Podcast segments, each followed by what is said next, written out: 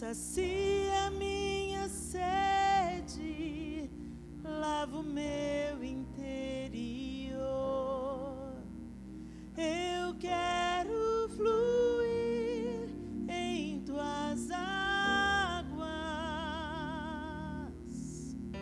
Eu quero beber da tua fonte, fonte de águas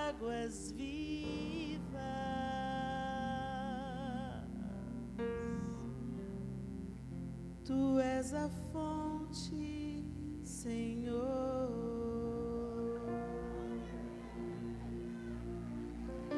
Tu és a fonte, Senhor. Tu és a fonte, Senhor. Aleluia. Não perca essa presença. Pode se assentar. Ele é a fonte.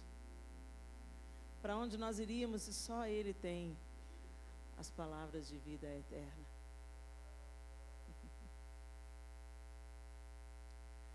Nós temos vivido tempos desafiadores. Onde tudo aquilo que foi estabelecido pela bondade e misericórdia do Senhor para nossa proteção tem sido, tem havido uma tentativa expressiva na remoção do dos antigos marcos. O que o Senhor estabelece é bom, é perfeito. Mas lá no Éden, o homem se divorciou de Deus. Nós sempre gostamos de ter controle. E é assim até hoje. A gente vê isso de uma maneira muito clara na maneira como nós nos relacionamos. Como nós gostamos da autossuficiência. Quando a gente fala nessa questão de dependência, de interdependência, essa palavra causa até arrepios em pleno século XXI.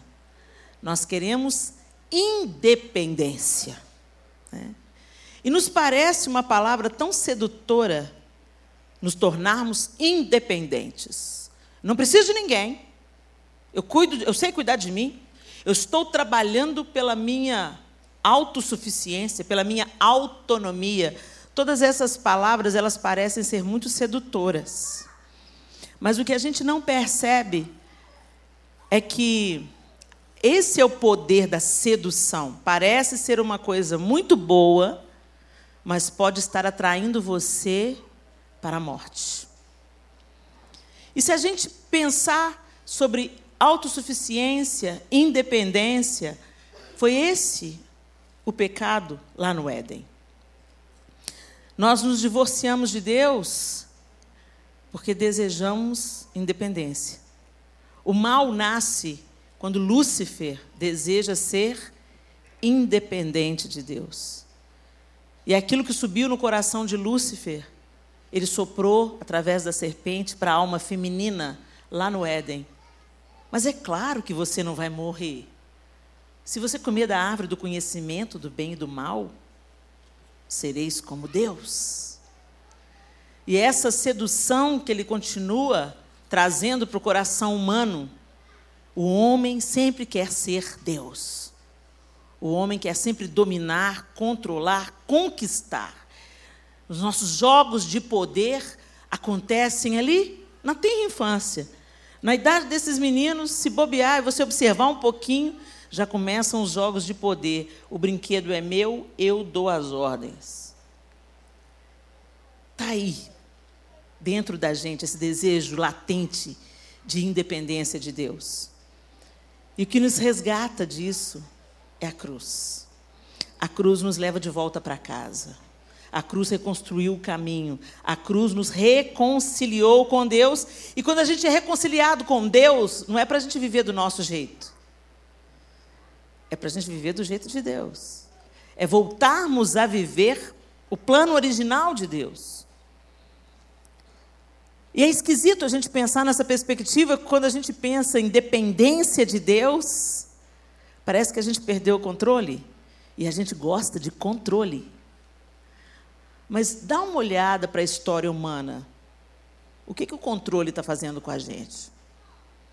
Ok, nós temos o controle. Nós estamos deixando Deus de fora das nossas decisões.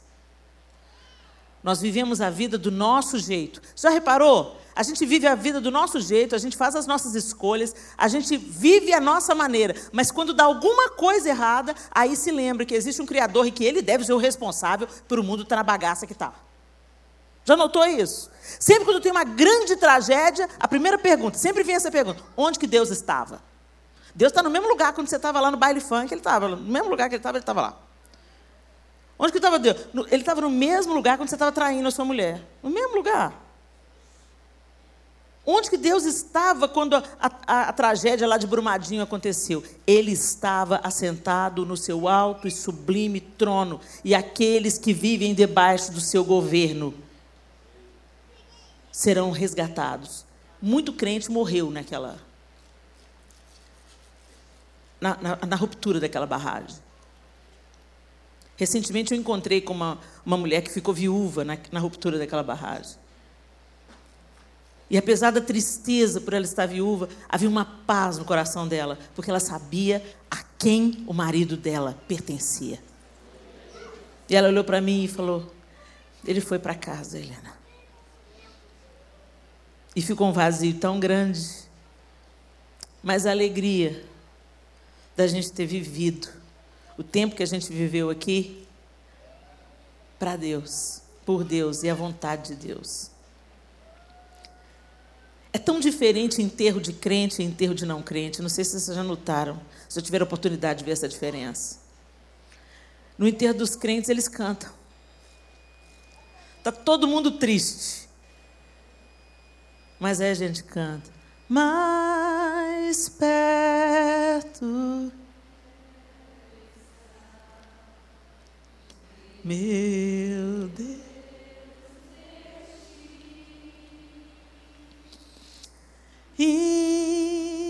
Ainda que seja dor que me E eles declaram a soberania de Deus, a bondade de Deus. A dor está ali? A dor está ali.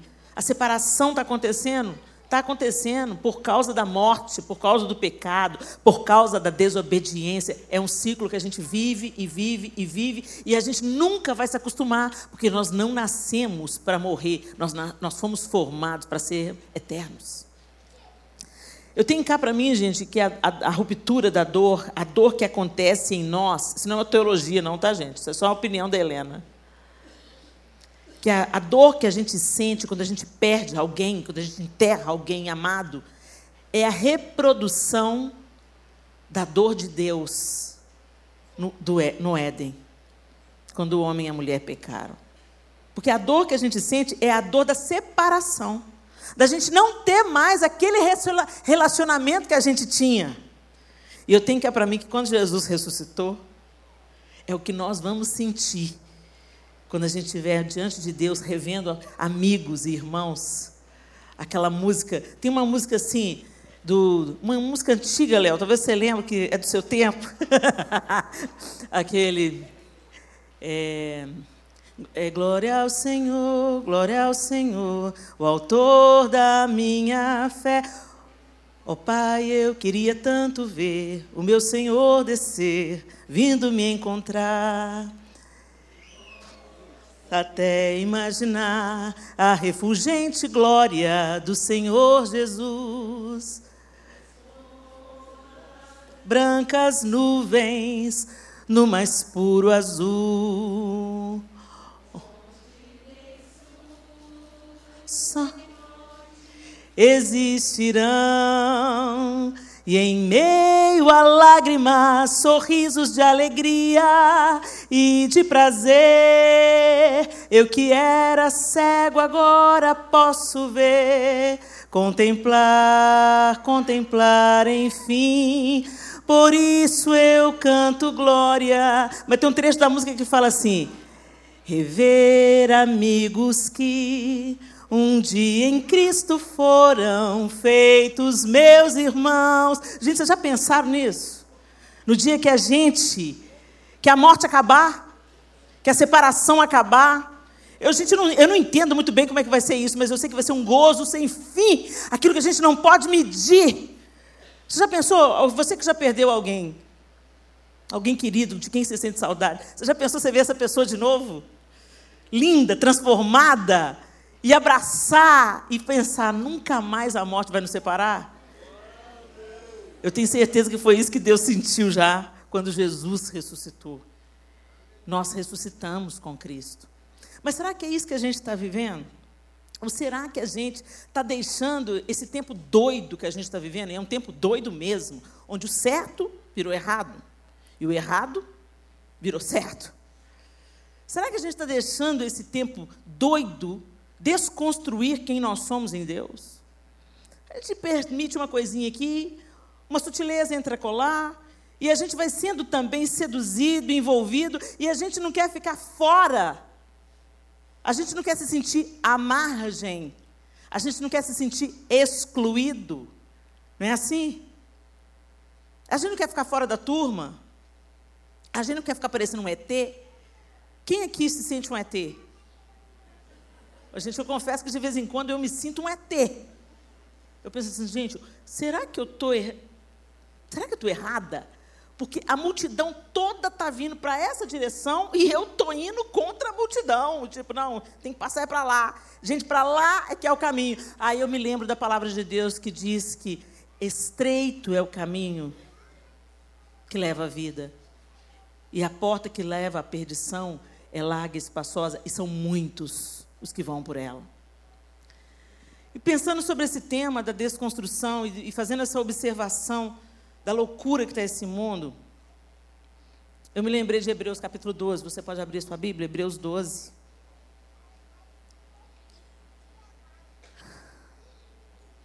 E nós vamos ler a partir do verso primeiro. E eu vou ler na, na tradução NVI. Hebreus 12, a partir do verso primeiro, a palavra de Deus diz assim: Portanto, também nós, uma vez que estamos rodeados por tão grande nuvem de testemunhas, livremos-nos de tudo o que nos atrapalha e do pecado que nos envolve, e corramos com perseverança a corrida que nos é proposta. Tendo os olhos fitos em Jesus, o Autor e Consumador da nossa fé. Ele, pela alegria que lhe fora proposta, suportou a cruz desprezando a vergonha, e assentou-se à direita do trono de Deus. Pensem bem naquele que suportou tal oposição dos pecadores contra si mesmo, para que vocês não se cansem, nem desanimem. Na luta contra o pecado, vocês ainda não resistiram até o ponto de derramar o próprio sangue. Vocês se esqueceram da palavra de ânimo que ele dirige a vocês como filhos? Meu filho, não despreze a disciplina do Senhor, nem se magoe com a sua repreensão, pois o Senhor disciplina quem ama e castiga todo aquele a quem aceita como filho. Suportem as dificuldades, recebendo-as como disciplina. Deus os trata como filhos. Ora, qual filho que não é disciplinado por seu pai? Se vocês não são disciplinados e a disciplina é para todos os filhos, então vocês não são filhos legítimos, mas sim ilegítimos. Além disso, Tínhamos pais humanos que nos disciplinavam e nós os respeitávamos. Quanto mais devemos submeter-nos ao Pai dos Espíritos, que assim, para assim vivermos. Nossos pais nos disciplinavam por curto período, segundo lhes parecia melhor, mas Deus nos disciplina para o nosso bem, para que, para que participemos da sua santidade. Nenhuma disciplina parece ser motivo de alegria no momento, mas sim de tristeza. Mais tarde, porém, produz fruto de justiça e paz para aqueles que por ela foram exercitados. Portanto, fortaleçam as mãos enfraquecidas e os joelhos vacilantes. Façam caminhos retos para os seus pés, para que o manco não se desvie, mas antes seja curado. No verso primeiro, o autor de Hebreus nos exorta a permanecermos firmes na fé com perseverança. Ô, gente, perseverança não é uma palavra da nossa geração, dessa geração presente. Te encheu a paciência, deleta, bloqueia, dá um follow. Não está feliz? A fila anda. Não é assim? São frases comuns nos nossos dias, porque a gente quer ser feliz.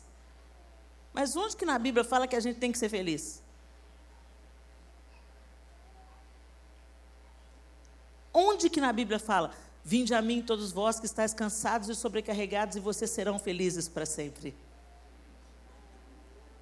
No mundo vocês terão felicidade. Você já notou? Recentemente eu ouvi uma pregação que assim me, me virou de cabeça para baixo. E eu tirei uma frase dessa pregação e coloquei no meu Instagram: O pau quebrou. Porque eu falei, porque a, a frase da preletora, muito consistente, bíblica, dizia: a ênfase do Novo Testamento não está na autoestima, mas na autonegação. Ah, Helena, eu, hein? Eu, hein? Palavra pesada. Depois de um dia de trabalho, eu vim aqui na igreja para ver essa palavra pesada. Gente, o que, que o texto de Hebreus acabou de falar? Que Deus corrige o filho a quem ele ama e açoita aquele a quem ele quer bem. Sai desse caminho de morte. O espírito do anticristo nos torna antônimos de Cristo, ao contrário de Cristo. Enquanto Cristo se esvaziou, se humilhou e negou a si mesmo, e entregou a sua vida em favor de muitos, a gente quer ser feliz. É o espírito do anticristo nos desviando do propósito de Deus. E, e, gente, e quanto mais a gente quer ser feliz, mais infeliz a gente se torna. Vocês já notaram isso? Todo mundo vai para spa, emagrece, fica loura, mas continua infeliz.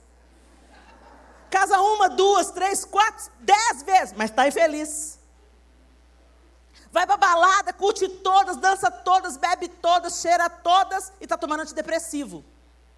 Tem alguma coisa errada com esse caminho, vocês não acham, não? A gente está tentando ser feliz a todo custo, está passando em cima de todos os princípios, os marcos e os fundamentos de Deus para a nossa vida, igual um rolo compressor, e quer ser feliz? Não vai rolar. Porque a nossa felicidade contentamento está diretamente ligada à obediência da palavra de Deus. O caminho da obediência não é um caminho fácil no início. No início não é fácil, parece dificultoso, porque por causa dessa sensação de você estar tá indo ao contrário do que a maioria. Então você é taxado, você é estigmatizado. Olha lá, e vem o crentão, ah lá, vem o santarrão, ah lá, fulano. Ah não, fulano, você ainda está nessa, está na Idade Média, cara. Mas quando a coisa arrocha, quando a coisa aperta, quando a coisa fica feia, quando alguém corta os pulsos, quem é que chama? O crentão, o santarrão, o doidão. Pelo menos no, tempo dos meus pais era assim: crente era um bicho feio, pobre, burro. Na perspectiva humana, era assim que crente era visto ignorante, pobre. É por isso. Eles não têm nada melhor para fazer, então eles vão para a igreja. Aquele povo feio, encardido, pobre. As irmãs do coque, que deixa crescer cabelo debaixo do braço, só usa coque. E saião. Sabe, e a gente tem aqueles. Mas na hora que a coisa roxa, na hora que o endemoniado manifestava lá, chama a irmã do coque. Chama a irmã do coque, não é assim? Hoje nós não estamos prestando nem para isso, gente. Vocês já notaram que a gente não vê manifestação demoníaca como a gente via antes? Antes o fogo aquecia. Olha, só nessa adoração aqui que rolou aqui, já era para ter manifestado nos demônios. No tempo que eu era adolescente, era assim. O culto estava cheio da presença de Deus, pipocavam aqui, outro ali. Agora os demônios são elite. Agora não é mais aquele demoninho pica-fumo, entendeu? Aqueles demoninhos de hierarquia menor, não. Entendeu? Agora são os, os demônios engravatados. Eles vêm e eles grudam na nossa autoestima, na massagem do nosso ego, na nossa autopromoção, na nossa intelectualidade. E a gente está sendo fantoche nas mãos do diabo. Os nossos relacionamentos interpessoais estão sendo destruídos. Os filhos se voltaram contra os pais, não honram os pais, desobedecem os pais, desonram a casa de origem e querem ser abençoados quando constroem a sua própria casa. Não vai rolar. Quando Deus fala assim, olha, honra teu pai e a tua mãe, Ele está querendo inaugurar para você, jovem, um tempo feliz quando você chegar ao tempo de deixar pai e mãe para trás. Você honrou, você obedeceu, você acatou, mesmo quando foi difícil acatar. E aí, quando você inaugura a sua família, você já inaugura com a mão de Deus sobre você, porque você obedeceu. Por isso que é promessa. Por isso que o mandamento tem promessa. Honra teu pai e tua mãe, para que você te vá bem. Para que você viva bem e viva muito. É uma promessa de Deus. Para cada preceito de Deus, para cada fundamento de Deus, tem uma promessa. Mas a gente é da época que se o download está demorando, a gente faz assim, ó, no celular, não é? A gente ficou tão imediatista, tudo é tão urgente, tudo é tão fast. E os relacionamentos também se tornaram. Então, se a minha mãe está mexendo na paciência, eu não preciso de obedecer. Eu não preciso de acatar, eu não preciso de chegar na hora. E isso, essa, essa desonra familiar, ela está se alastrando para os outros relacionamentos. A gente não consegue honrar o patrão, honrar a empresa, o professor é desacatado e espancado. O que está acontecendo com a sociedade? Nós removemos os antigos marcos. E quando a gente remove os antigos marcos estabelecidos por Deus, a gente afunda. A gente pode ter mudado tudo, mas Deus não mudou.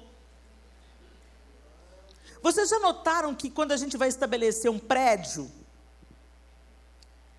hoje tem moda, né? Eu estava vendo na casa do Léo hoje fotos de Belo Horizonte antigamente. E aí a gente vê aqueles prédios cheios de rococós e, e tantas coisinhas na construção. Hoje não tem isso mais. O próprio apartamento do Léo e da Lina, que as paredes dessa grossura, hoje é drywall. Tudo modernizou, mas os fundamentos, eles precisam continuar. Porque se não houver fundamentos, pode ser a construção mais moderna, mais bonita, mas não vai prevalecer. A gente pode colocar um, um, culto tão agradável com um telão, e a gente pode ter um aparelho de som de última geração, um equipamento de som de última geração, a gente pode ter excelentes músicos, e vai ser tudo uma delícia, e o culto vai ficar contextualizado, contemporâneo, a luz adequada, o volume do som adequado, essa poltrona confortável que você está sentado, tão diferente da realidade da igreja primitiva, mas os fundamentos não podem ser removidos. Porque lá, naquela, não existia, na, na igreja primitiva, não existiam paredes, não existia carpete, nenhum equipamento de som, mas doze varreram a história da humanidade. Mudaram. E para ser mais específico, um. Um cara que estava no caminho para Damasco. Foi por causa dele que o evangelho chegou até nós, gentios. Um. Um. O impacto que Paulo provoca e a reverberação das cartas de Paulo era para as igrejas. E elas têm sustentado a gente até aqui. Eu acho que ele não tinha a menor noção de que as cartas dele iam chegar tão longe e que elas estabeleceriam os parâmetros e, e a fundação da igreja para nós gentios e também para os judeus. E o que, que a gente está fazendo com esses fundamentos, gente? A gente simplesmente remove. E será que a gente vai ser feliz? Você pode até ser feliz, vai alegremente para o inferno. Desculpa, gente, mas é a real. É a real. A gente ficou totalmente deformado pelos nossos pelos benefícios aparentes que nós temos e por essa ideia de eu mereço ser feliz. Nunca teve tanta disfunção emocional. Você, olha, um, eu, um, psiquiatra amigo meu falou assim: olha, quem está fazendo vestibular, eu estou aconselhando. Faz medicina com especialização em psiquiatria. Porque é a profissão do futuro. Psicólogo e psiquiatra vão ganhar muito dinheiro, porque o mundo está surtando. Mas como assim o mundo está surtando? Nós temos tanta tecnologia, nós temos tanto acesso, nós temos tanto conhecimento, nós estudamos tanto, nós somos tão modernos, tão descolados, tão legais. O mundo globalizou, a gente vai ali aqui, e a gente tem notícia do que está acontecendo lá no Japão em tempo real. Poxa! E como nós pioramos como seres humanos. As atrocidades que nós estamos fazendo com o nosso próximo. Os assassinatos com requintes de crueldade. Uma mãe que decepa o pênis do próprio filho e um ano depois o assassina e depois queima. O pai que joga a filha do prédio. A filha que mata os pais dormindo. Isso, gente, é o que chega até nós. E a impiedade que sobe diante das narinas de Deus todos os dias. Não confie no espírito deste século. Não confie nesse discurso de que você merece ser feliz. Deixa eu te falar. O Senhor quer que a gente seja feliz.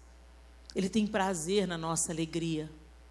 Mas ele também disse que no mundo nós teríamos aflições. Lembra da sua vida aí. Onde você aprendeu as suas maiores lições? Foi na festa? Ou foi no luto? Foi nos tempos de fartura? Ou foi na adversidade?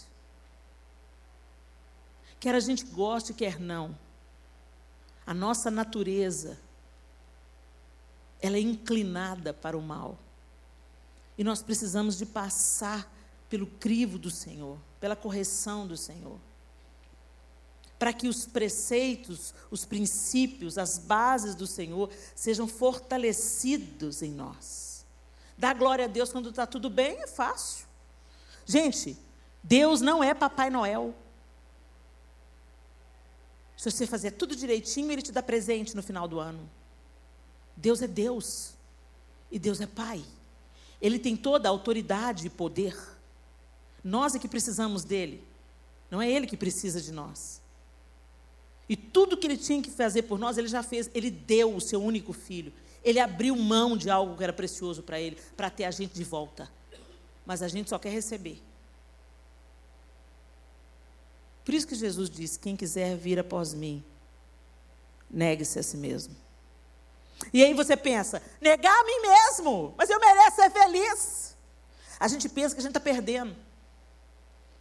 Mas ele continua: quem perder a sua vida, por amor de mim, a encontrará. A gente pensa que está perdendo, mas na verdade, nós estamos sendo libertos.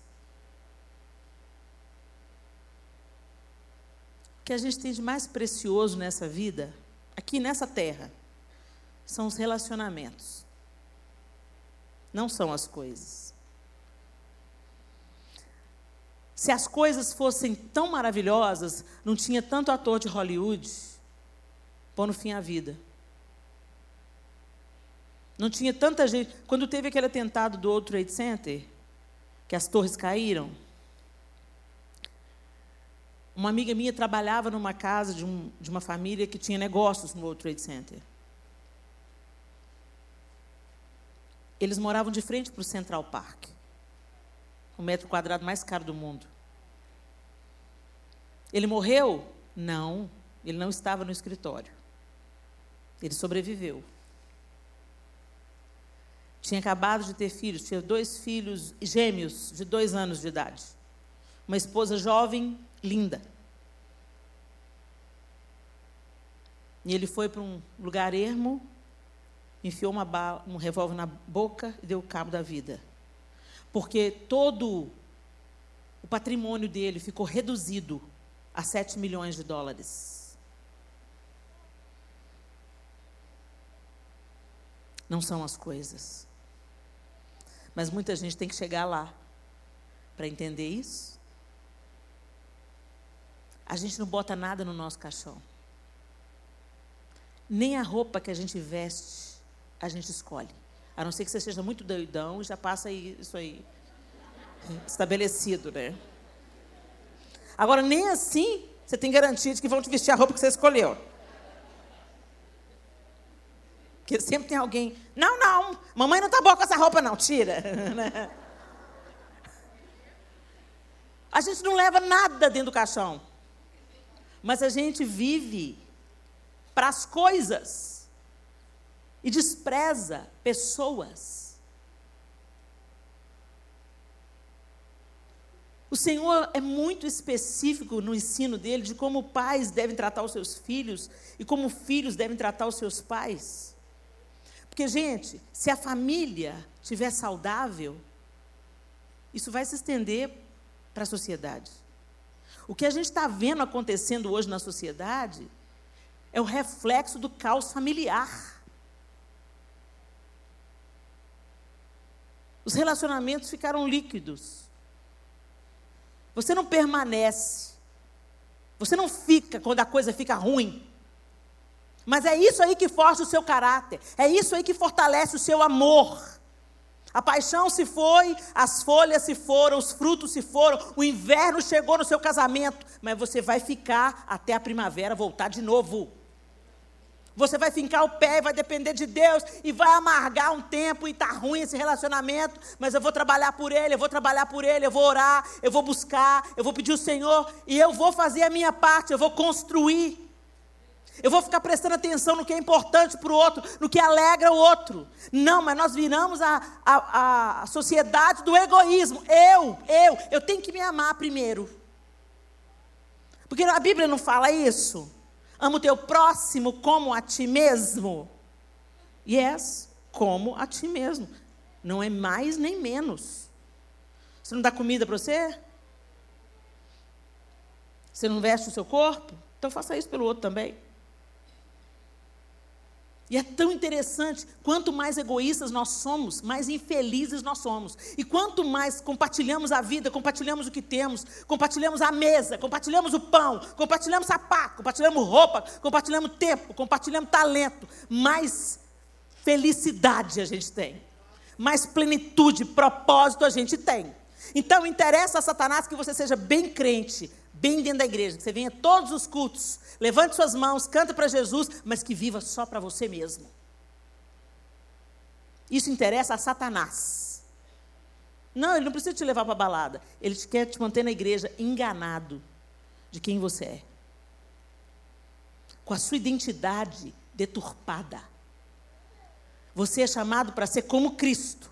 Porque é isso que o cristão é, um pequeno Cristo mas quem que você está redimindo lá perto da sua casa?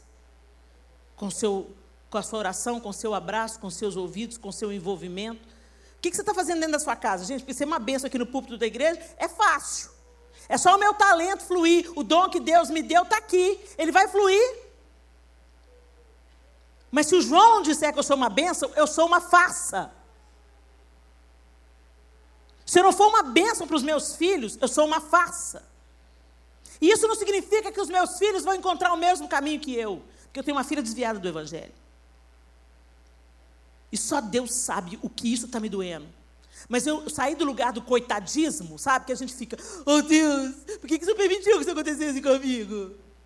Se Deus permitiu que acontecesse isso na minha casa, Ele quer me ensinar alguma coisa. Ele quer me forjar, ele quer me aperfeiçoar, ele quer me treinar, ele quer me esticar, ele quer me dar empatia, ele quer que eu ore com as outras mães que estão com filhos desviados, com, com, sentindo a dor que elas sentem. Deus não desperdiça nada na minha vida. E Ele não me ama menos porque minha filha está vivendo uma vida doida. E Ele não ama ela menos também. Esse é o Deus que a gente serve, maravilhoso. E eu espero que ela descubra isso por sua própria conta, porque Deus não tem netos. Ela precisa de ter uma experiência de novo nascimento. Cresceu na igreja, foi batizada, exerceu seus dons na igreja, mas se deixou envolver. O que, que Hebreus está falando? Para a gente não se deixar envolver pelo pecado. O verso primeiro fala da gente permanecer firmes na fé. O verso 2 fala olhando, olhando para Cristo. Gente, olhar para Cristo é contemplar Cristo. A gente se torna semelhante àquilo que a gente contempla. Se você gasta muito tempo andando com uma pessoa que fala palavrão, é questão de tempo. Você vai começar a falar palavrão. Se você não está cheio de Deus, se enchendo de Deus e transbordando Deus, se você está vazio, o que está vazio se enche de alguma coisa. Ou você se enche de Deus, ou você se enche da fonte que está perto. Se você passa muito tempo contemplando novela, os princípios da novela vão dominar a sua vida. O que é comum na novela passa a ser comum na sua vida. Se você passa tempo contemplando a injustiça, a indiferença, o egoísmo, isso vai te contaminar. Gente, é fato. Pode demorar um tempo, mas se você não se apega a Deus e não, não contempla Deus, você será cheio daquilo que está mais perto de você. Então se encha de Deus para não ter espaço para mais nada e para transbordar Deus, para afetar outras pessoas. Era essa a diferença de Jesus. Jesus andava com a galera barra pesada. Sentava na mesa da galera sinistra. Mas ninguém continuava como estava.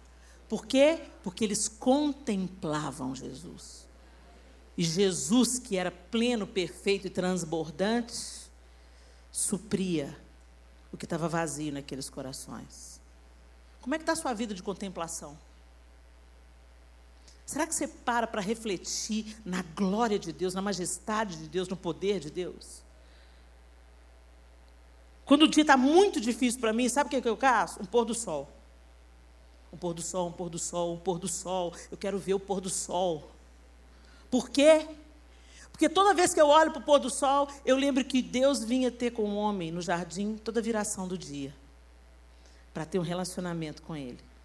E na minha cabeça, gente, o pôr do sol colorido todos os dias de um jeito diferente.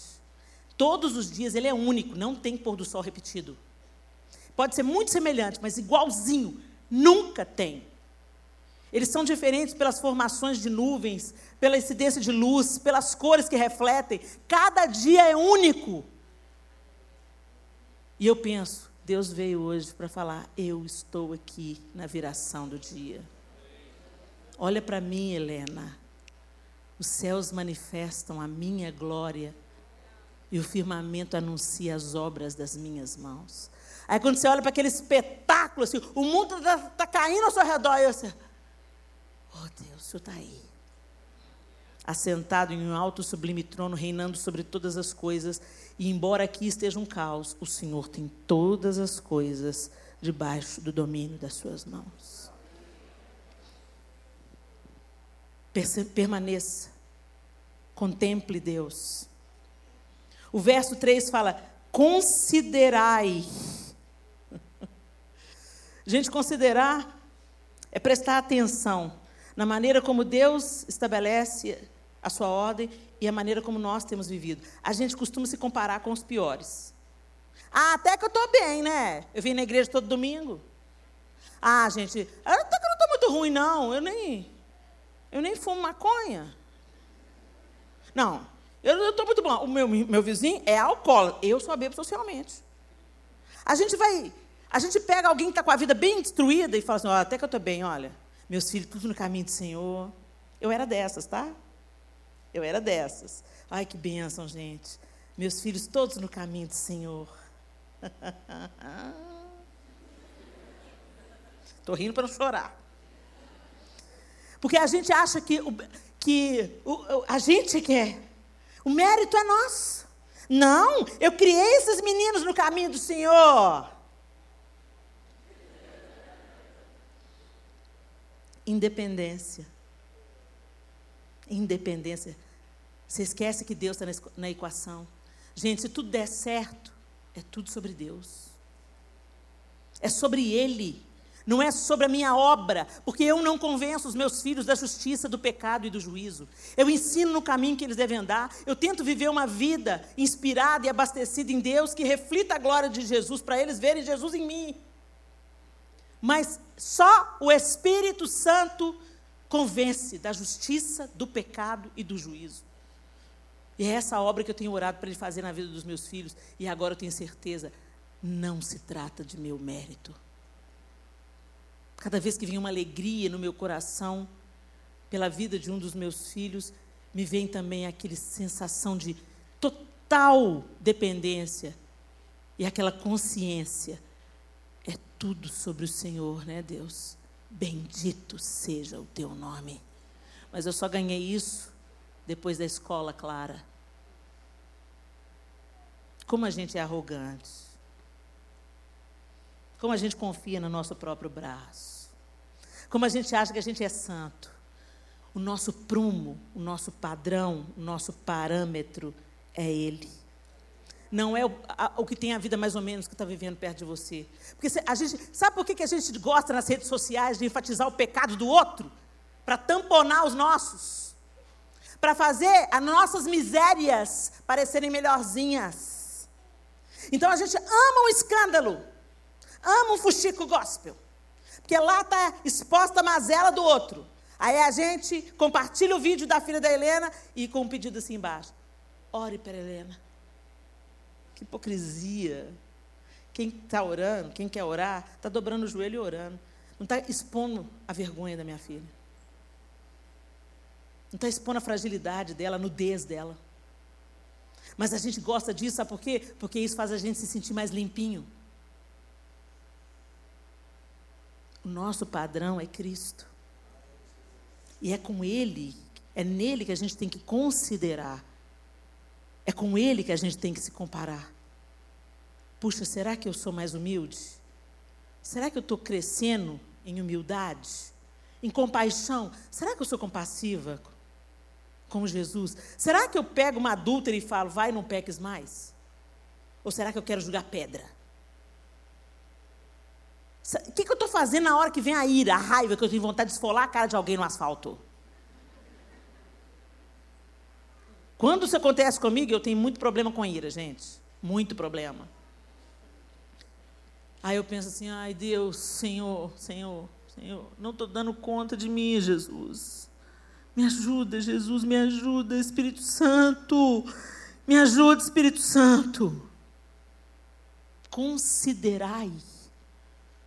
Presta atenção em como o Senhor quer que a gente ande em como ele andou e naquilo que o Espírito Santo pode fazer em cada um de nós. Considerai. E aí ele, ele discorre no verso 4. O pecado, ele fala: vocês não venceram o pecado. Vamos lá no verso 4, vamos ler.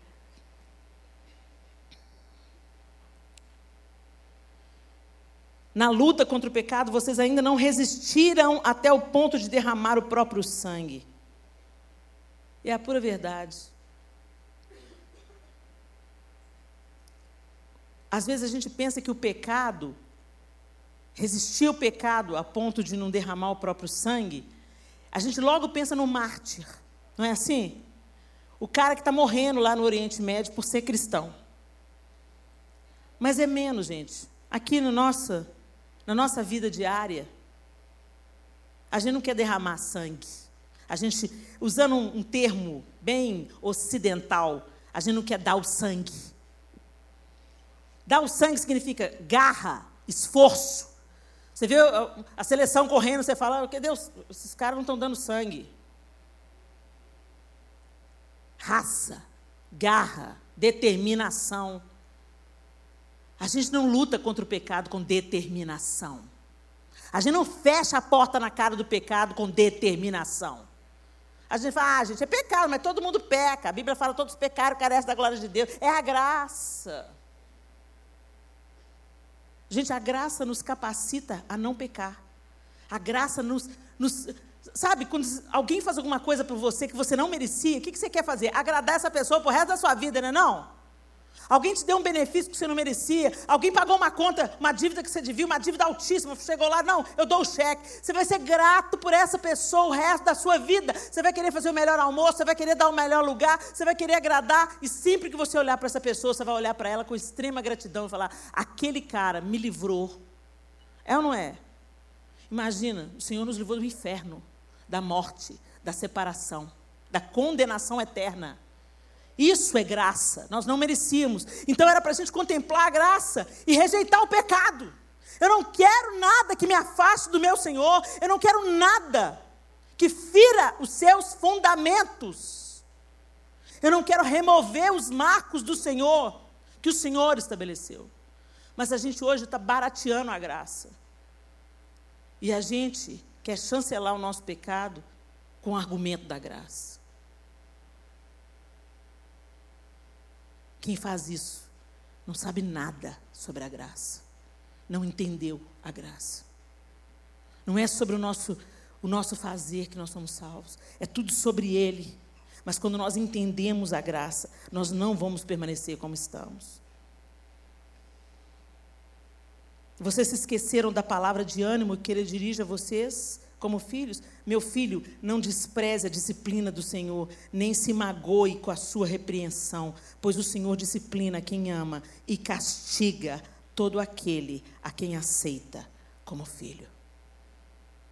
Mas nós somos a geração que não quer ser castigada. Nós somos a geração que não gosta da palavra pecado. Pecado é uma palavra demodê. Não, gente, não é pecado, é Escolha pessoal, né? Cada um respeita. Não é pecado. Pecado é pecado.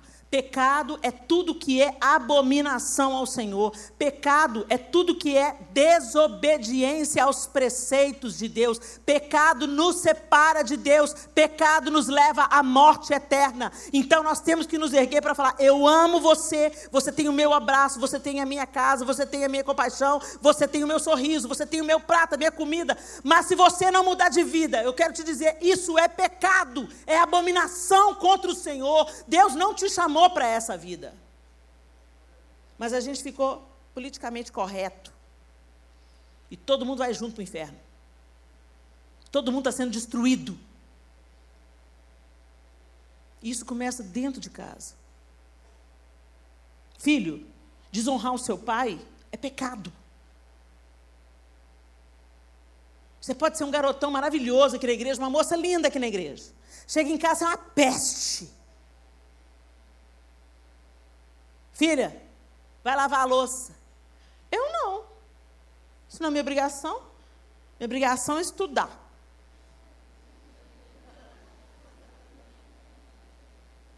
Gente, para construir uma família, não é um pai e uma mãe arrastando os filhos parasita atrás. Para construir uma família, todo mundo contribui um pouco.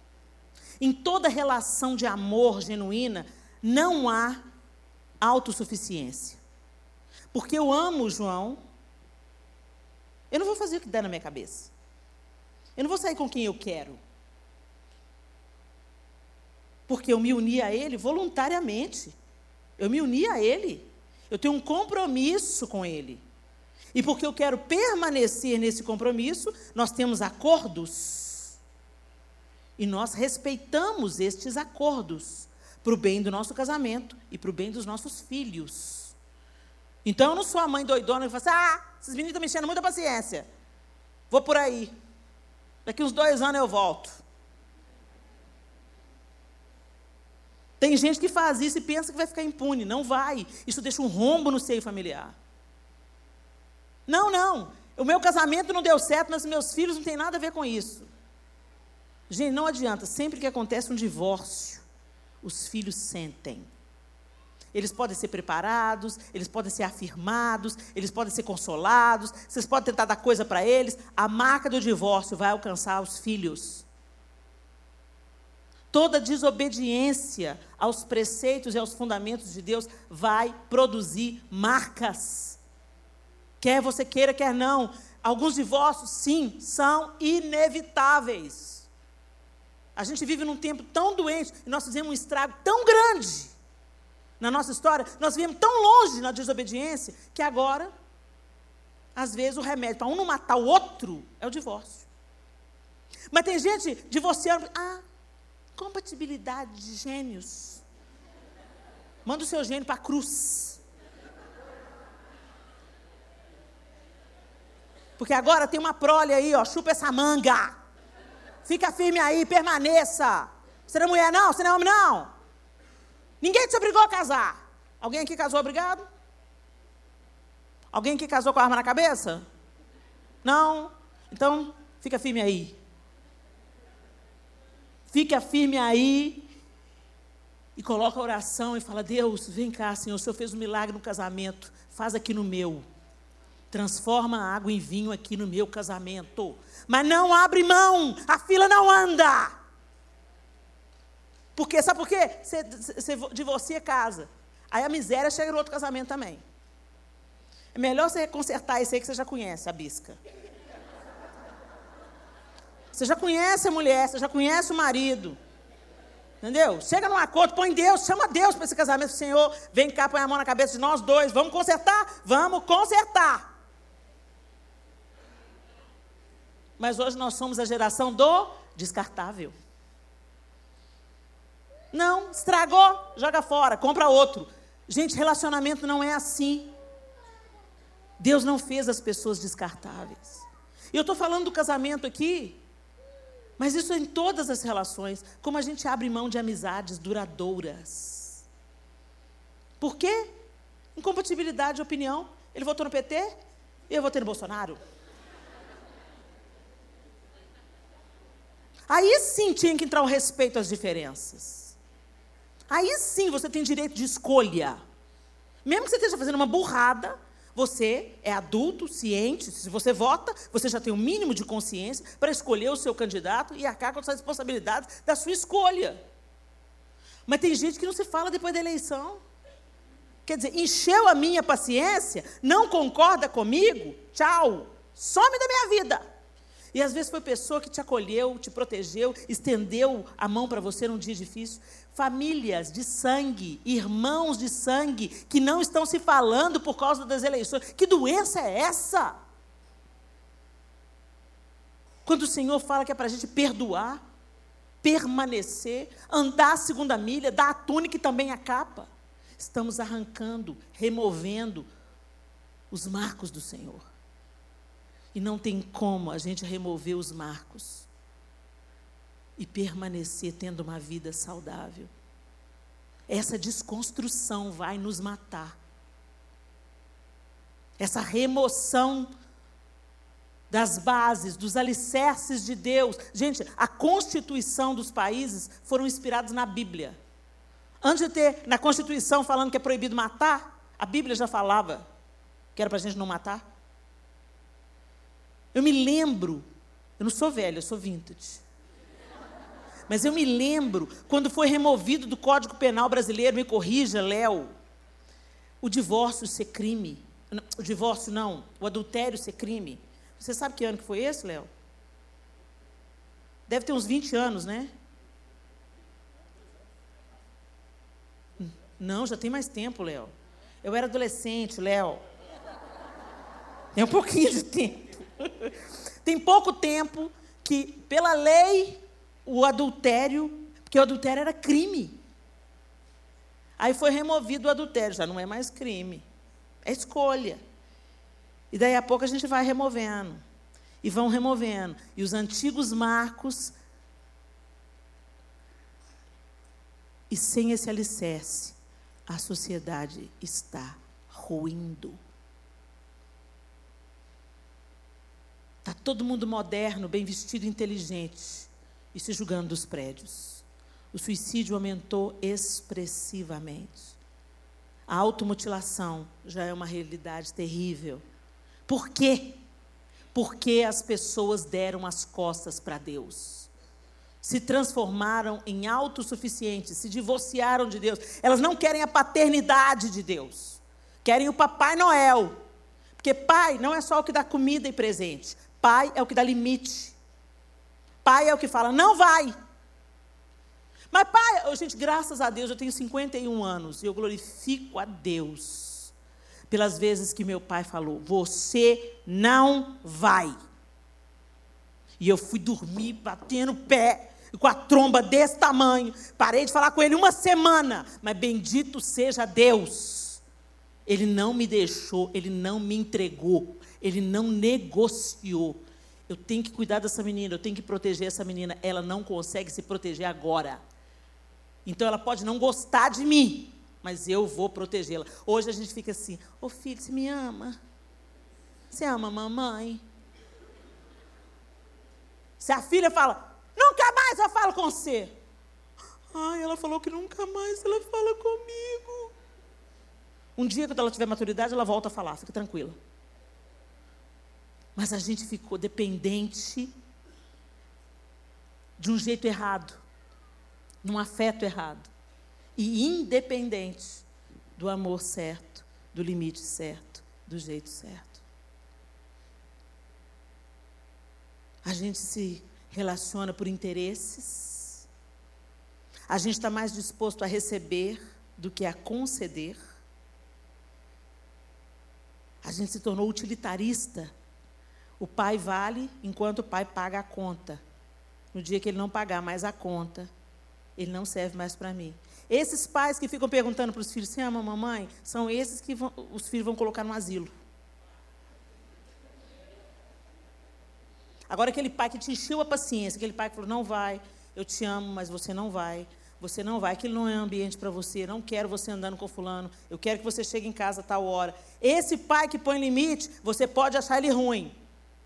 Mas quando esse filho aí amadurecer, ele vai compreender o que você estava fazendo era protegendo e livrando ele da morte.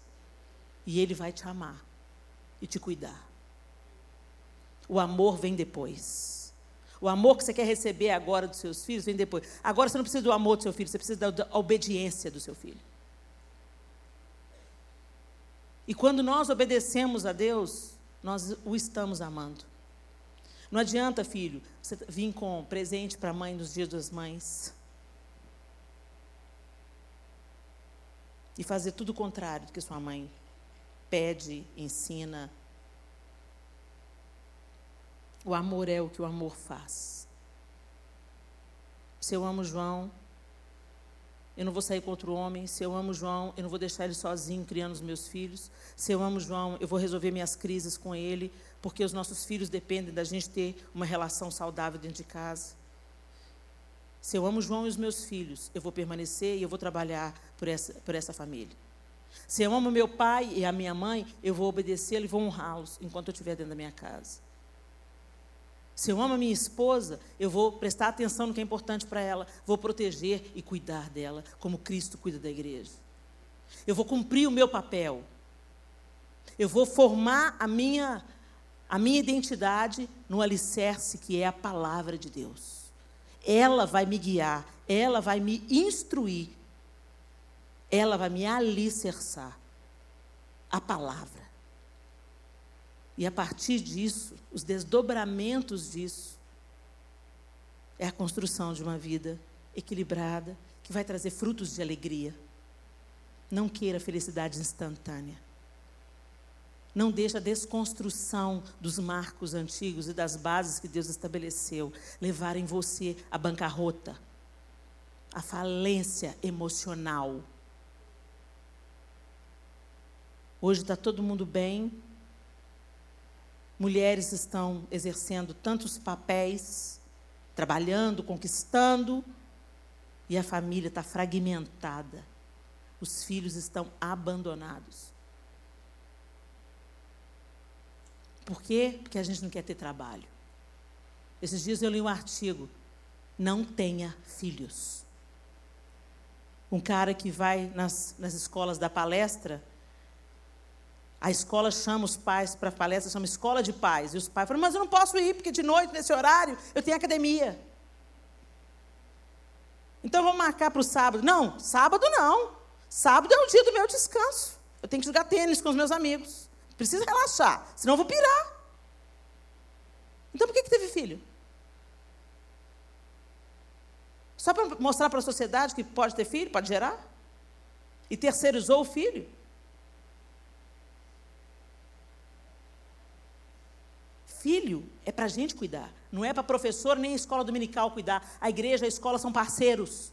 Não é para o pastor de jovem cuidar. Ah, não estou dando conta para o meu filho. Leva ela para a rede de jovem. Tem uma parte na educação dos nossos filhos, aliás, a base, o alicerce dos nossos filhos, é pai e mãe que dá. Não é o pastor de jovens que dá. Isso é uma doença desse tempo, porque o que a Bíblia fala é que o pai, a mãe, é que educa os filhos. O pai corrige o filho. O pai dá limite para o filho. O pai abraça o filho. A, a Bíblia nos dá parâmetros. Você não vai irritar o seu filho. Você não vai espancar o seu filho. Mas você vai dar limite ao seu filho. Mas a gente terceirizou. Tudo que dá trabalho, a gente não quer saber disso, não. E o que é que nós estamos colhendo com isso? Eu queria que você olhasse para dentro da sua casa. Como é que está a sua família? Quais foram os marcos antigos estabelecidos pelo Senhor? Quais foram os parâmetros divinos na relação familiar que estão valendo dentro da sua casa e quais foram removidos?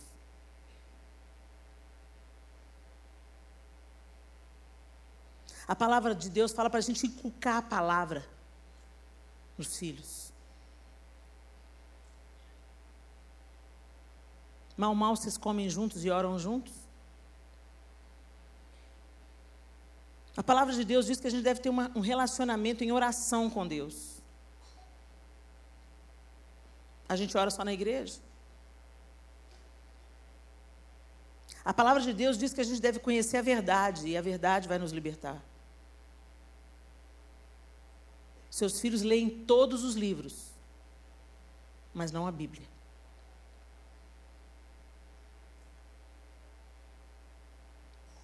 Todos os dias, há mais ou menos dez anos, o João levanta às cinco e meia da manhã para ler a Bíblia com os nossos filhos. Todos os dias. Agora ficou só a Sofia. A Clara não mora mais com a gente. Miguel se casou. E o Arthur não, não acorda às cinco e meia da manhã. Mas a Sofia continua indo para o ensino médio. O Arthur até o ano passado. Mas a palavra está sendo plantada e ela não fica infrutífera. Nós não queremos ser parceiros de Deus no processo. Nós queremos que Deus resolva os nossos problemas. Deus não é o gênio da lâmpada. Deus é Deus. E o escritor de Hebreus está falando: permaneçam firmes na fé. Contemplem o Senhor. Considerai na vida que Ele tem nos seus preceitos, nos seus fundamentos. E aceitem a correção de Deus, porque Ele corrige a todo filho que Ele ama e açoita a todo que Ele quer bem. Às vezes Deus está nos corrigindo e a gente está pensando que é o diabo. Não é o diabo, não, gente. Tem coisa que acontece com a gente, porque Deus está permitindo com um propósito maior de chamar a nossa atenção, de nos corrigir, de nos disciplinar, de nos tirar, de nos tirar vícios. Mas a gente se molda com o tempo, com o século. E aí a gente fala: ah, não, eu não preciso passar por isso. Eu não preciso passar por isso. Eu venho na igreja, eu sirvo na igreja, eu oro, eu jejuo e estou passando por essa luta. Estou fora. Vou viver a minha vida. Tem um tanto de crente desviado aí por causa desse, dessa mentalidade. Só quer o, o pai que beija. Não quer o pai que fala não. Mas aquele que é filho. Filho. Não bastardo, filho. Aquele que é filho. Aceita a correção. Obedece os preceitos. E abre para si um caminho reto, como diz no final do texto. Um caminho reto. Para que aqueles que têm os pés vacilantes possam caminhar por ele. É isso que Deus quer para a gente. Não que a gente seja modelado por esse século doente, que não tem nada para nos oferecer, a não ser anestesias de prazer. ondas de prazer momentâneo. Deus não quer te dar docinho. Docinho vai adoçar a sua boca, mas vai te deixar diabético. A longo prazo, o doce vai te matando. Deus quer te dar consistência. Comida boa, que às vezes amarga na boca, mas é cura para o seu corpo. Esse é Pai. Aquele que te dá limite e que te dá a comida certa, porque quer que você viva, viva muito e viva bem. Então considere. Considere nos princípios do Senhor. Feche os seus olhos. E eu queria que você olhasse mesmo para dentro da sua casa. Eu não sei com quem você vive, se você vive ainda com seus pais, se você vive. Se você já é avô, avó, se você vive com o segundo, terceiro marido. Mas eu sei que Deus quer mudar essa história hoje. Quer recomeçar hoje. Quer curar hoje quer estabelecer uma nova ordem hoje. E quer te trazer a memória que você é filho. E que você deve viver como filho. Um filho se submete. A palavra de Deus deixa muito claro que aquele que obedece é aquele que ama. Você pode cantar todas as canções de amor para Deus. Você pode se derramar em adoração diante de Deus. Se você não obedece os seus preceitos, você não o ama. Aquele que tem os meus mandamentos e os guarda, esse é o que me ama. E aquele que me ama será amado por meu Pai. Eu também o amarei e me manifestarei a Ele. O mundo anseia por conhecer esse amor. Caminha tropeçando, buscando prazer onde não há, buscando alegria onde não há, onde sacia só por um tempo, e vai cambaleando por aí pelas festas, pelas orgias, pelas drogas, pelo sexo livre. Porque muitas vezes nós, como igreja, que temos que ser uma referência, negociamos o caminho, negociamos as nossas bases, escondemos o nosso alicerce. E quantas vezes nos amoldamos e nos tornamos semelhantes ao pecado? E para pecar, é só a gente tirar o pé do freio, né? Caminho de morte. A Bíblia fala sobre isso, é caminho que ao homem parece ser bom, mas no final é caminho de morte. E eu não estou falando só da morte eterna, gente, eu estou falando da morte dos sonhos, da morte dos relacionamentos, da morte dos casamentos, da morte das amizades, da morte do, do vício da vida, do bom da vida. A vida ficou tão pesada, tão amarga, que tem que ser regada a álcool. Uma alegria temporária. E cheia de consequências.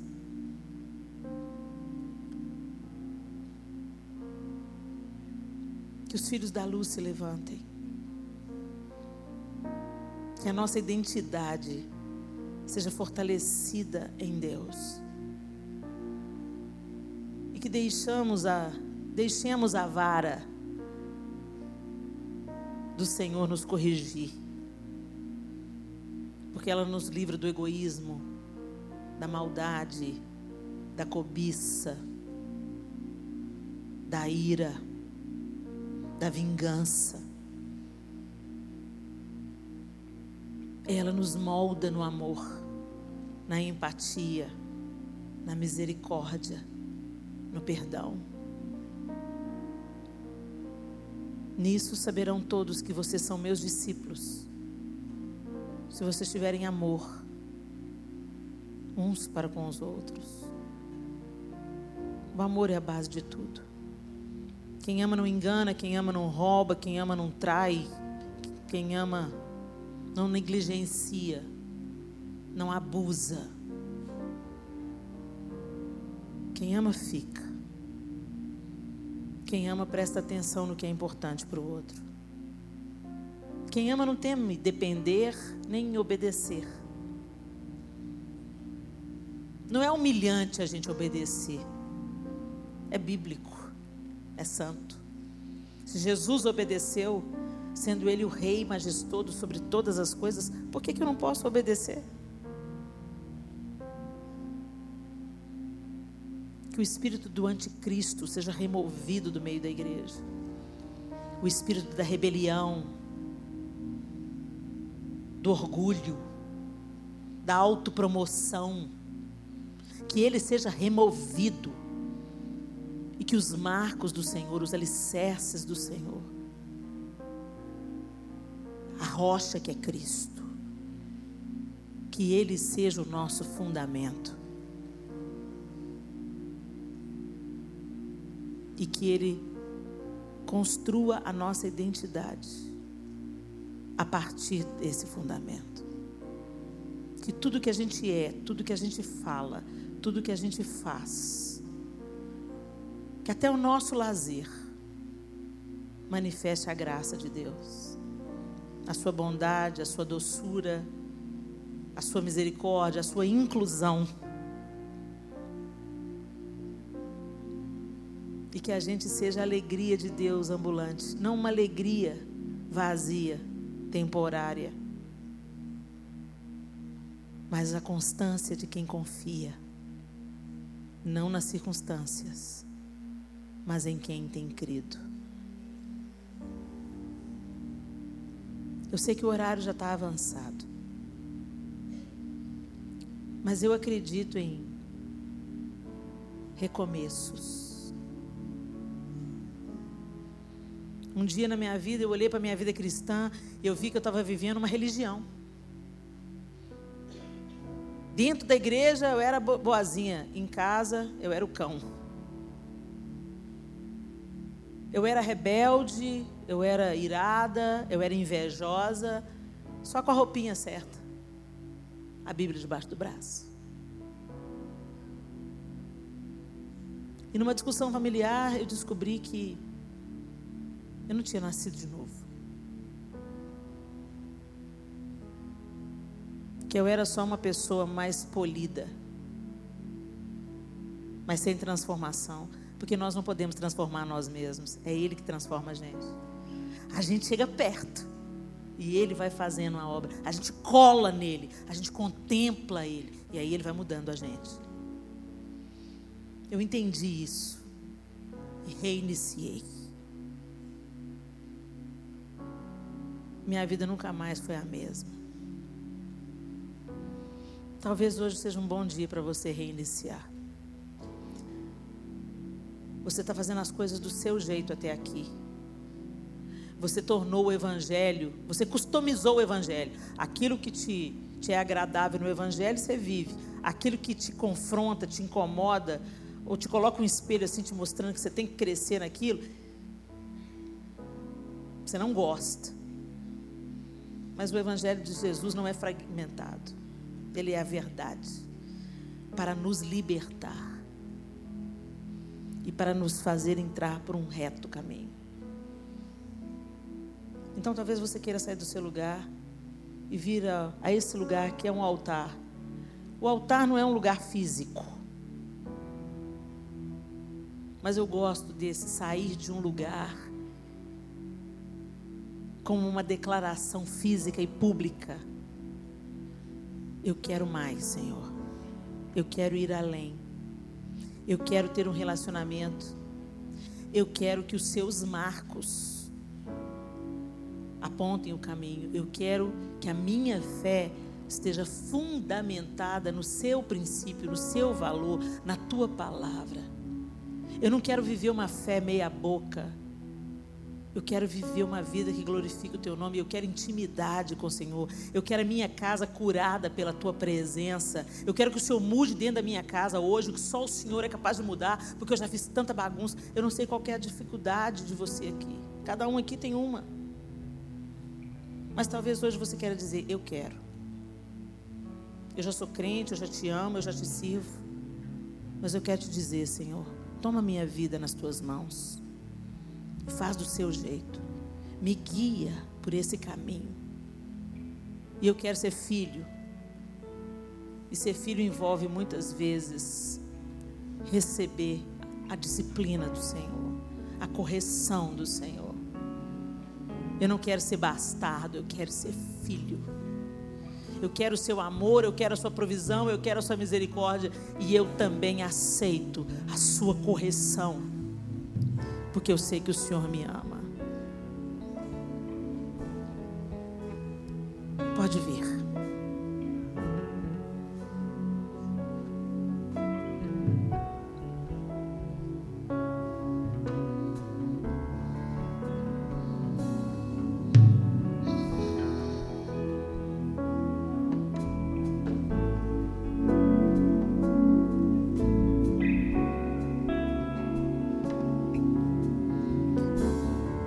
Nenhuma disciplina parece ser motivo de alegria no momento, mas sim de tristeza. Mais tarde, porém, produz fruto de justiça e paz para aqueles que por ela foram exercitados. Portanto, fortaleçam as mãos enfraquecidas e os joelhos vacilantes. Façam caminhos retos para os seus pés, para que o manco não se desvie antes seja curado. Vocês que estão nos bancos, vocês podem ficar de pé e estender as suas mãos para cada uma dessas pessoas. Esse é um momento de oração, de rendição, de entrega. E você que está aqui no altar, você pode abrir o seu coração e dizer para Deus por que, que você veio aqui com as suas palavras. Diz para o Senhor. Senhor, eu quero ser sua filha, eu quero ser seu filho. Eu aceito a sua correção, a sua disciplina. Eu quero ser movida, Pai, pelos seus preceitos pelos seus fundamentos, pelos seus valores, pela sua palavra. Eu não vou me conformar com este século, porque eu quero experimentar a boa, perfeita e agradável vontade do Senhor para mim. Eu quero que a minha casa seja curada, que os meus relacionamentos sejam curados, que eu como filha seja curada, que eu como mãe seja curada, como pai seja curado, como irmã seja curada, como irmão seja curado, como amigos. Deus nos, nos reconstrói, Senhor. Nos faz de novo, Senhor, e remove da nossa vida todo traço de rebelião. Remove da nossa vida, Senhor, toda conformidade com este século doente que está nos, nos assediando. Abra sua boca e fala com o Senhor aí, com as suas palavras, com a sua rendição. Se você tem desobedecido e você sabe, você veio aqui à frente, porque você sabe que você tem desobedecido coisas que o Senhor já disse que são preceitos e valores dele. Peça perdão. É o momento também de pedir perdão. Senhor, me perdoa. Me perdoa porque eu tenho desonrado meu marido, me perdoa porque eu tenho desonrado meu pai, minha mãe. Me perdoa, Senhor, porque a rebelião é que tem movido, a ira que tem me movido, a justiça própria é que tem me movido, a indignação é que tem me movido, a política é que tem me movido, enquanto é a Sua palavra que tem que ser o meu balizador, que tem que ser aquele que me conduz. Pai, em nome de Jesus. Esse é o momento. Estenda suas mãos, igreja. Nós vamos orar juntos. Pai, nós te louvamos por essa noite maravilhosa. Nós glorificamos o teu nome porque o Senhor é aquele que corrige o filho a quem ama e açoita todo aquele que o Senhor quer bem. O Senhor é aquele que nos dá limites por nos amar. O Senhor é aquele que nos diz não por nos amar. O Senhor é aquele que usa todas as circunstâncias para o nosso próprio bem. O Senhor é aquele que não desperdiça a nossa dor, a nossa falta.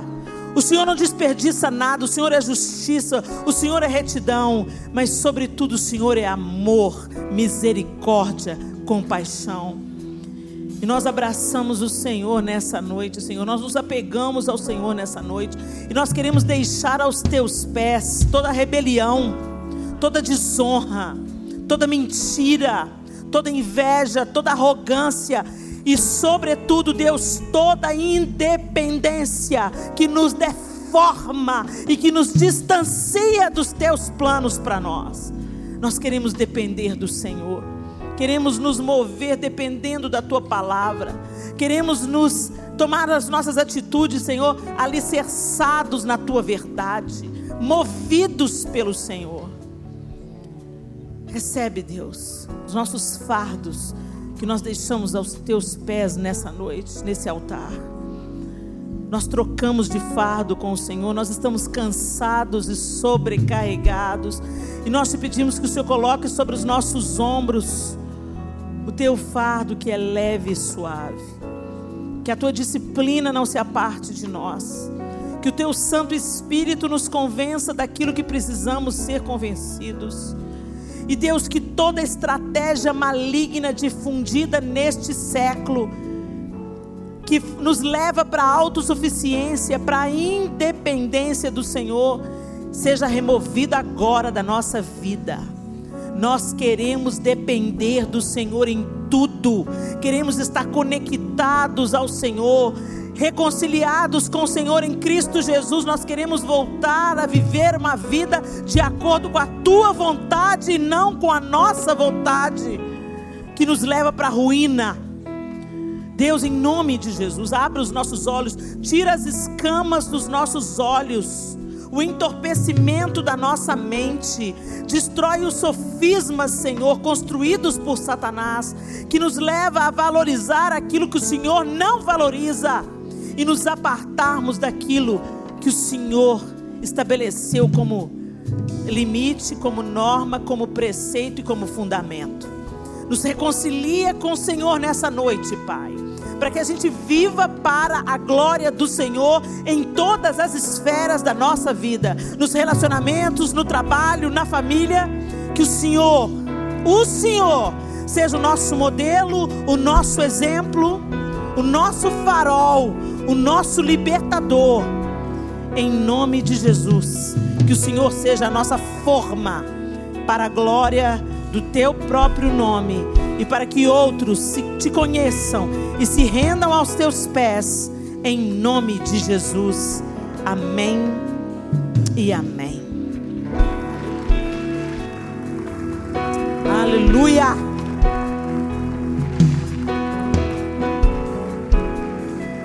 Dá um abraço nessa pessoa que está aí do seu lado. Glória a Deus. E antes da gente se despedir, Deixa eu só compartilhar uma coisinha com você. Senta rapidinho.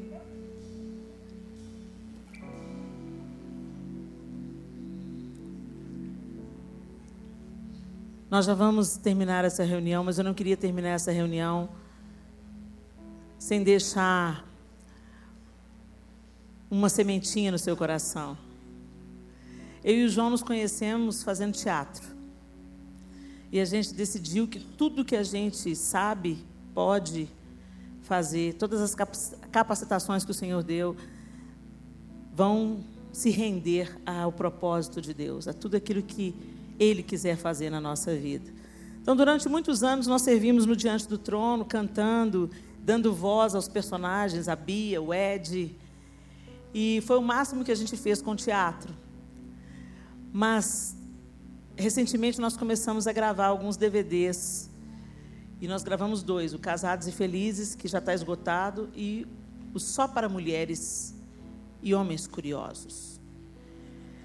E a gente fez, colocou nesse DVD uma série, a gente aborda uma série de assuntos sobre o prisma da feminilidade, mas também que alcança os homens. Por isso que a gente colocou esse título, porque também fala ao coração masculino.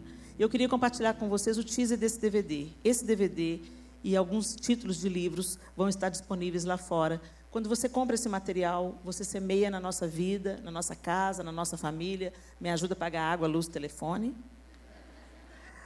Mas eu oro a Deus para que a semeadura na sua vida seja ainda melhor. Que esse livro te abençoe, que os livros te abençoem, que esse DVD te abençoe. E se te abençoar de fato, eu quero te fazer uma proposta. Me leva para casa, assiste. Se te abençoar, dá de presente. A gente normalmente assiste um DVD duas, três vezes no máximo. Esse dá até para fazer divisões de capítulos e, e, tem um tanto de gente fazendo estudo com isso, abordando algumas coisas, muito divertido. Mas o fato é que a gente assiste um DVD no máximo duas vezes, então não fica na prateleira, não. Dá de presente para alguém, coloca na caixa de correio de alguém. Às vezes essa mensagem vai chegar na vida de alguém no momento oportuno. Que você seja um instrumento para abençoar outras vidas, não fica só para você. Amém? Vamos conferir o teaser, pessoal? Está no ponto?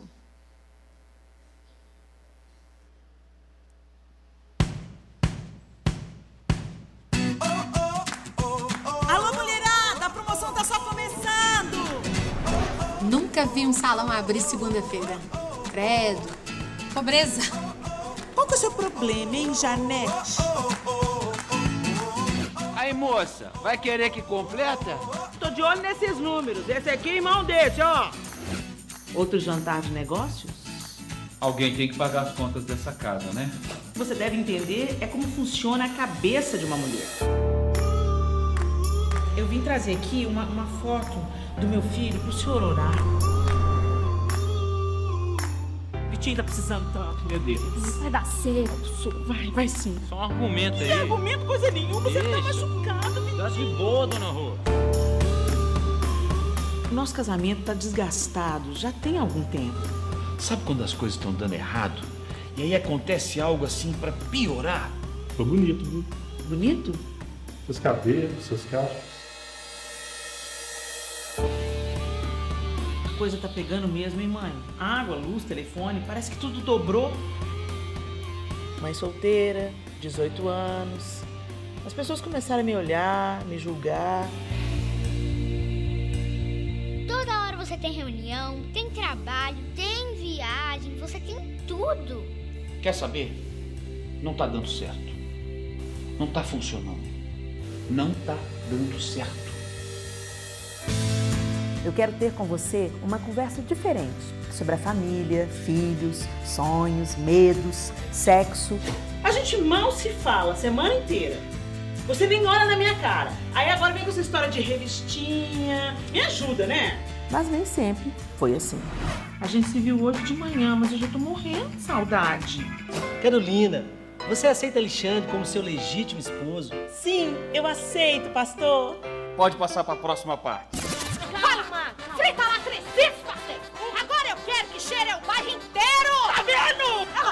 Ela faz de propósito!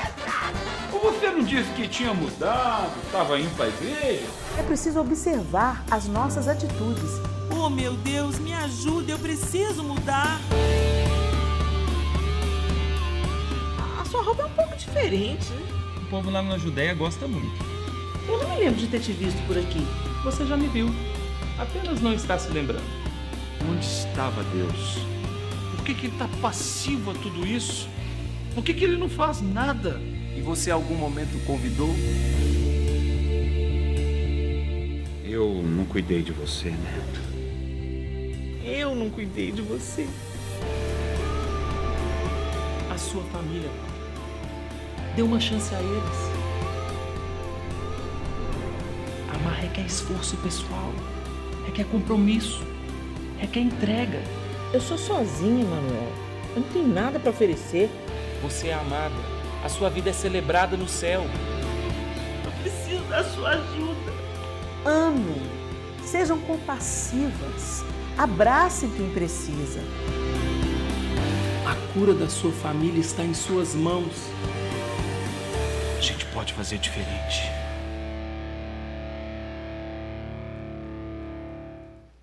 Tá aí, pessoal. Me leva para casa, tá bom? Uma alegria estar aqui nessa igreja que eu amo tanto. Se você veio e não, é- não faz parte da Igreja Batista do Povo, que bom que você veio. Eu espero que vocês voltem guardados pela mão poderosa do Senhor, em nome de Jesus. E eu quero lembrar a vocês que receber um abraço é sempre bom. Me poupem das fotos. Eu não sou artista, não sou celebridade, sou ministra do Evangelho de Jesus Cristo. A foto sabota a comunhão. E a comunhão é que é bom. Deus abençoe vocês.